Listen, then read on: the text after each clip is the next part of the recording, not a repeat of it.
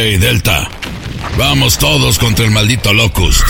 Este es Jefe Final, el podcast de videojuegos que te mantendrá enterado de todo con Julio Vélez.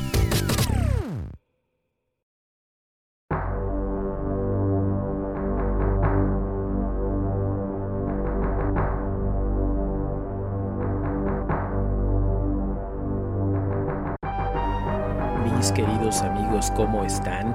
Es un gusto saludarlos en el programa número 22 de Jefe Final, el podcast que habla sobre el pasado, presente y futuro del mundo de los videojuegos. En esta ocasión estamos muy emocionados porque estaremos hablándoles de diferentes temas relacionados con los interactivos por supuesto y recuerden que pueden suscribirse a diferentes plataformas a nuestro podcast por supuesto. Una es Spotify. Las otras dos son los podcasts de Amazon y de Google. También puede ser en InBooks, en TuneIn, en iHeartRadio y desde hace unos días en Amazon Music. En todas esas plataformas pueden suscribirse a Jefe Final, a mi otro podcast que es Okina Kokorotaku, ese es sobre anime y manga, y por supuesto todos los de Spoiler Time. Asimismo pueden leerme en spoilertime.com, itspoilertime.com, donde escribo noticias relacionadas con toda la cultura pop en general, el cine, la televisión, el anime, el manga, los videojuegos. Y también por supuesto los invito a seguirme en Twitter en arroba Julio Vélez. Abrimos de una manera impresionante con este score musical que yo estoy muy emocionado de finalmente tener en mis manos esta maravilla, Super Castlevania 4, Original Video Game Soundtrack, edición de dos discos de vinilo. De veras que estoy muy emocionado con esta maravilla que me ha hecho llegar Mondo, porque se trata de una edición que celebra el 30 aniversario de uno de los videojuegos de Castlevania más relevantes en la historia de Konami, uno de mis favoritos por supuesto, y aquel que salió justamente en 1991 para la consola Super Nintendo, Super Castlevania 4 este juegazo, una de las cosas más hermosas y más relevantes que tenía era justamente su banda sonora. Una banda sonora que actualmente se dice que los compositores eh, es un equipo. Fíjense que eso está bien interesante porque lo llaman Konami Kukeija Club. Konami Kukeija Club. Pero en realidad, y en aquellos tiempos, los que veíamos y nos poníamos a investigar quién había hecho la música de cada cosa, sabemos que lo hizo Taro Kudo, y la música también en composición de Masanori Adachi. Estos dos grandes compositores hicieron cosas muy importantes para Konami. Por ejemplo, Adachi no nada más hizo la música de Castlevania 4, sino también la de Contra 3, The Alien Wars, la de Rocket Knight, ¿se acuerdan ese juego que salió exclusivamente para Sega Genesis? El juego de las tortugas Ninja Tournament Fighters hizo cosas muy interesantes, mientras que el señor Kudo hizo maravillas de bandas sonoras para Konami como Axel Eye, Castlevania Chronicles de Akumanjo Drácula en 1993, Circle of the Moon en 2001 y por supuesto ya fuera de Konami hizo las músicas, la música de los videojuegos de Super Mario RPG y Paper Mario ya después que saldrían. Amigos, quiero decirles que esta maravilla que sacó Mondo es una verdadera belleza porque anteriormente habían sacado dos ediciones, la edición donde los acetatos son de bronce y oro y otra donde se ve como eh, salpicado en gris eh, de color rojo. Muy padres, Gram Silver con Red Splatter, estaban fabulosos y ahora los que yo tengo en mis manos son de color azul translúcido. Son dos discos pesaditos de 180 gramos como debe ser para que haya una buena calidad de sonido y lo que obtienes es 29 pistas del score musical original de este juegazo para Super Nintendo que en 1991 nos volvió locos. Créanme, yo lo tengo en digital, lo llegué a conseguir en CD, lo llegué a escuchar también en algunos lugares eh, en internet. Vamos, hasta en YouTube está por ahí la banda sonora, pero no se escucha como lo analógico. En acetato y con la maestría de Mondo que convierte en la música en arte, no solo auditivo, sino palpable, es realmente sensacional.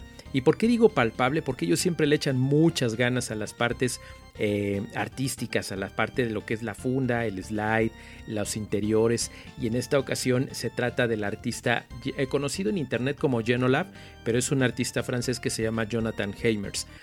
Creo que es el único arte que él ha hecho para Mondo, pero ellos siempre están buscando a los mejores artistas, así es que lo llamaron para hacer el arte de portada, donde vemos de una manera impresionante al protagonista Belmont ahí, increíble con su cruz enorme que utiliza pues para atacar a Drácula y a sus minions. Y definitivamente estamos hablando de uno de los mejores soundtracks de toda la saga. Claro, para mí Symphony of the Night es el mejor, es la cerecita del pastel de todos, pero sinceramente tener este soundtrack con, con, Simon Belmont en la portada es una verdadera maravilla y los interiores no están de más. También está el arte eh, de este hombre tan importante que está padrísimo dentro del disco, en las etiquetas que tiene cada uno de los dos eh, acetatos. También tenemos el arte del genial Genolab. Eh, está padrísimo, los dos discos se sienten pesados, les digo, está muy bueno y es una recomendación que no puede faltar en su colección. El arte interior está increíble porque eh, se ve el mapa que utilizan, que se ve dentro del videojuego, pero está hecho en tercera dimensión. Genolab definitivamente se ve que es un gran fan y Mondo le solicita que lo haga de una manera increíble, porque a final de cuentas tienen esta licencia entre Mondo Music y Konami Kugeija Club, y pues tiene que ser algo relevante. La parte de atrás tenemos al mismísimo Drácula, aunque ahí sí lo veo yo un poquito diferente a lo que estamos acostumbrados.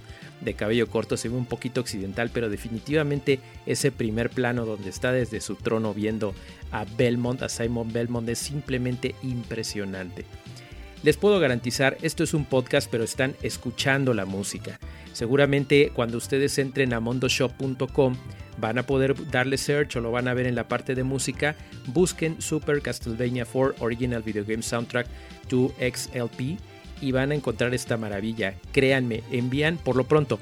Yo sé que me escuchan de diferentes partes de Latinoamérica, no nada más México pero no estoy seguro si llega a diferentes partes. Algunos colegas me dicen que en Argentina luego les cuesta trabajo que lleguen cosas, pero de Perú me dicen que sí llegan. Por lo pronto sé que en México 100% garantizado que sí llega.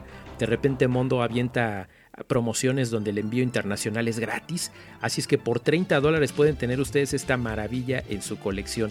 Se los garantizo, escuchar cada una de las pistas, de las 29 pistas de este soundtrack es una verdadera delicia.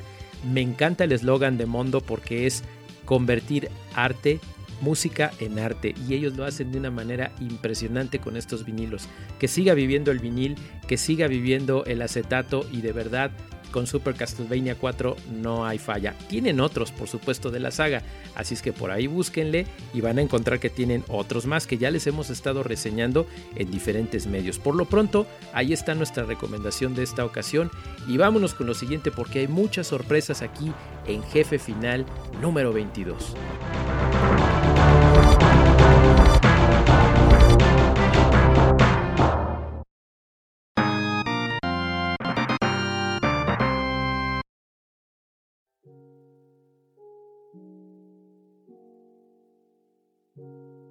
Ahora toca el turno de hablar de algo bien interesante y que por lo menos en la región de México ha causado polémica. Yo creo que en otros lados donde me están escuchando en español, aquí el podcast de Jefe Final, eh, seguramente se guían mucho por lo que es el sistema de los Estados Unidos.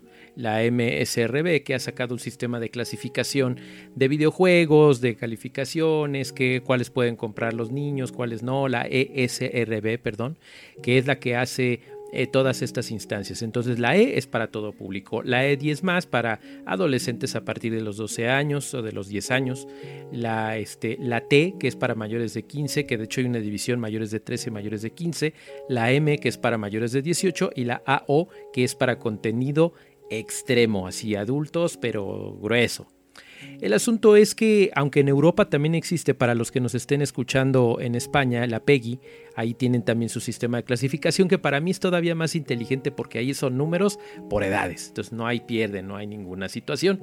Pero en México comenzó la Secretaría de Gobernación, que hay que legislar, esto fue como más o menos finales de 2017 y fíjense nomás cómo trabajan ¿no? los legisladores de 2017 y por fin en 2020 ya tienen su sistema de clasificación de videojuegos para México, para la República Mexicana. Lo divertido pues es que bueno, va a empezar a operar en el año 2021 y según el diario oficial de la Federación, que es una instancia que utiliza la Secretaría de Gobernación de México para poder decir los lineamientos generales, pues ahora ya tienen su sistema mexicano de equivalencias de clasificación de contenido de videojuegos. Esto va a entrar en vigor no en enero, sino a partir del 27 de mayo de 2021. Y lo interesante pues es que es muy parecida a la clasificación de la ESRB. Así es que bravo, se tardaron tres años en darnos algo que ya existía en los Estados Unidos desde hace unos 20 años. El asunto es que queda de la siguiente manera, y esto les va a dar también un poquito de risa. Tenemos la clasificación, fíjense, A, contenido para todas las edades. Clasificación B, contenido para adolescentes a partir de los 12 años. Contenido B15, contenido para mayores de 15 años. Clasificación C, contenido para personas mayores de 18 años y clasificación D, contenido extremo y adulto. Lo que nos da un poquito de hilaridad y lo agarramos pues ya como botana, ¿qué nos queda, verdad? Es eh, que estas clasificaciones existen en el cine por la RTC desde hace más de 40 años en México. Clasificación A, clasificación B, clasificación B15, clasificación C y clasificación D. Esto ya existía, lo único que hicieron fue pasar de las clasificaciones de cine y series de televisión a videojuegos. Bueno, pues el asunto es que ahora van a estar pidiendo eh, identificación eh, para la que se llama INE acá en México, que antes era IFE, que es en realidad tu identificación que utilizas para votar. Cuando vas a votar por algún partido, por algún presidente, por algún senador, etcétera, vas a utilizar eso y ahora en las tiendas te lo van a pedir físicamente. Lo divertido aquí es cómo le van a hacer para cuando quieras tú comprar en línea cuando un papá haya hecho ya su cuenta en PlayStation Store, en Xbox Live, que haya hecho pues diferentes eh, cuentas que ya estén nada más para darle comprar y llegue el chavito y entonces haga su compra sin mostrar ninguna clase de clasificación. Es muy interesante y bueno, esto ocurre también en el resto del mundo. Hay lugares donde definitivamente no permiten la venta de juegos de forma digital. Pero pues en México no creo que eso vaya a suceder. Así es que ahí tienen tres años para lograr un sistema de clasificaciones que es idéntico al del cine y donde, valga la, valga la, la mención, ni siquiera te piden muchas veces para entrar a ver Deadpool. Entran niños sin ningún problema. Así es que bueno, así las cosas en México. ¿Cómo es en tu país? Cuéntame. Allí en Twitter me puedes seguir y puedes comentarme en arroba Julio Vélez o eh, poner tus comentarios en Easy Spoiler Time, que es también donde escribo. Qué divertido, ¿no? Vámonos con lo siguiente porque es una gran sorpresa de trivia que van a poder checar entre Jefe Final y mi Twitter arroba Julio Vélez. Vámonos.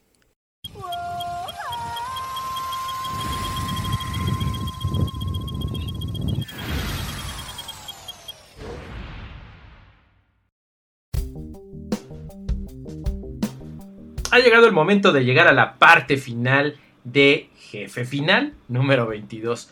Y es que fíjense que hemos tenido algunas trivias aquí en Jefe Final, ha funcionado bastante bien, pero hoy me siento especialmente contento porque gracias a nuestros amigos de Game Go, tenemos una trivia sensacional para que ustedes participen en el Early Access de Atlas Rogues. Está genial. Este juego, fíjense que, bueno, esta compañía se ha especializado en títulos MMO desde el año 2000, imagínense toda la experiencia, toda la pericia que tienen. Y bueno, han hecho más de 30 videojuegos hasta el momento. Y en esta ocasión, esta fase inicial de Atlas Rogues pues, simplemente está elevando todo este estilo de juegos tipo Rogue, de batallas campales, en donde pueden hacer diferentes funciones de batalla. Y algo es que está muy padre, es que va a salir a la venta el primero de diciembre primero con un precio promocional como de unos 15 dólares y después va a ser como unos 20. O sea, de todas maneras es muy bajo el precio. Y francamente es un título que emociona mucho que ya por fin puedas participar en el Early Access. Está muy padre. Atlas Rogues eh, ya está eh, disponible en estos momentos tanto en Steam como en Glyph. Y ahora puedes utilizarlo de esta manera, puedes ver muchas ventajas. Hay algunas funciones del Early Access que está muy padre. Fíjense, hay jugabilidad de roguelite hay acción multijugador cooperativa para un jugador como debe de ser, ¿verdad? Pero puedes probar ambas y utilizarlas de la manera correcta. Combate JCE por turnos. Lista de héroes en constante crecimiento. Hay desbloqueos sin límite. Dificultad creciente, obviamente conforme vaya creciendo la comunidad. Y también la elección de personajes que ustedes saben que hay una buena cantidad de personajes que se pueden elegir y que definitivamente van a pasarla muy bien con este juegazo, tanto jugando en solitario como con sus amigos. Es la recomendación que les hacemos, posteriormente les daré la reseña final ya que tengamos un avance más claro del Early Access a lo que es ya el estreno del juego como tal, que ya esté vigente, que ya esté disponible para todo mundo. Pero ¿qué creen? En este momento y en jefe final número 22 les ofrecemos una trivia. Gracias por supuesto a nuestros queridos amigos de Gaming Go y también eh, pues jefe final que lo está haciendo en este momento. Para que ustedes tengan no uno ni dos, sino tres diferentes eh, keys para que ustedes puedan entrar por Steam, canjearlo y disfrutar de este maravilloso juego en su etapa inicial. Lo único que tienen que hacer, por supuesto eso es regla, seguirme en arroba Julio Vélez. Esto es en Twitter. También tienen que seguir, por supuesto, a Spoiler Time, porque acuérdense que estos podcasts son de Spoiler Time. It's Spoiler Time, arroba It's Spoiler Time. Tienen que seguir a Spoiler Time, tienen que seguir a Julio Vélez y entonces lo que vamos a hacer es que me tienen que mandar un mensaje directo, yo lo sigo de vuelta, me dicen, me quiero ganar un key para poder jugar Atlas Rogues y entonces ya yo me comunico de forma directa con él, les hacemos una pregunta sencillísima de trivia y podrán ser uno de los tres ganadores para entrar a esta maravillosa fase inicial de Atlas Rogues. Les va a encantar, es un juegazo y si no ganan de todas maneras, esperen pronto nuestra reseña final para que puedan tener ustedes este maravilloso juego de Rogue donde van a pasar grandes momentos de acción y de estrategia con, en su computadora PC, por supuesto. Queridos amigos, esta es la última parte de Jefe Final número 22. Yo soy Julio Vélez. Recuerden que pueden seguirme en arroba Julio Vélez en Twitter. Todo el tiempo estamos ahí platicando de cosas. También me pueden leer, por supuesto, síganme en los eh, diferentes artículos que escribo en spoilertime.com. Es eh, cosas acerca de cine, de videojuegos, de televisión, de anime, de manga. Y bueno, también por supuesto Nokina Kokorotaku, que es el otro podcast. Pueden suscribirse a ambos podcasts, tanto en Spotify como en Amazon Music, Google, Apple, eh, iBooks, TuneIn y iHeartRadio. Son un montón. No hay pretexto para perderse este grandioso podcast relacionado con videojuegos donde lo haces grande tú Queridos amigos, soy Julio Vélez y ha sido un gusto saludarlos. Nos estamos escuchando muy próximamente. Cuídense mucho, no le den stop a su videojuego y hasta la próxima.